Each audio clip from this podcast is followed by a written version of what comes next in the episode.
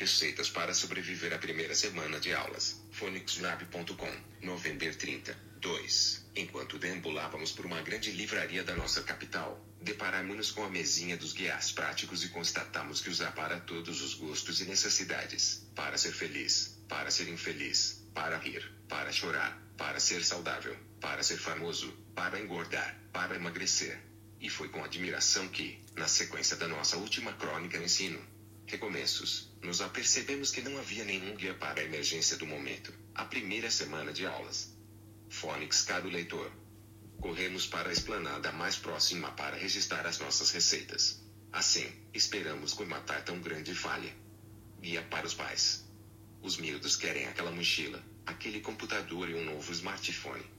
Respire fundo.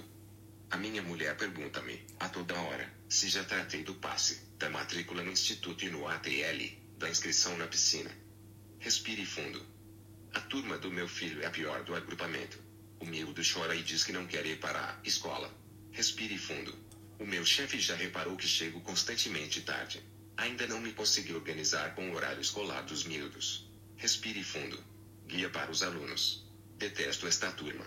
Quero um telefone igual ao do João. Não devia ter deixado a minha mãe comprar-me esta mochila pirosa no hipermercado. Vou ter de aturar este professor o ano inteiro. Que chato. A comida no refeitório é horrível. Lá vou ter que ir comer hambúrgueres e vingar-me nas gomas. Caro aluno, deixa-te de tretas que a vida é fantástica. Estuda.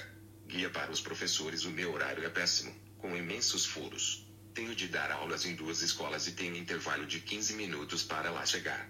Sou diretor de turma, responsável por um projeto membro de uma comissão e de várias equipas de trabalho.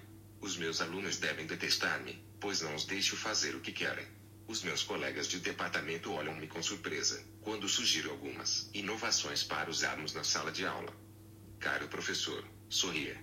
O mundo está nas suas mãos. Ensine os seus alunos a viver, a serem cidadãos livres e com espírito crítico. Tudo o resto virá por acréscimo. Seja feliz, pois só assim fará os seus alunos felizes. PS.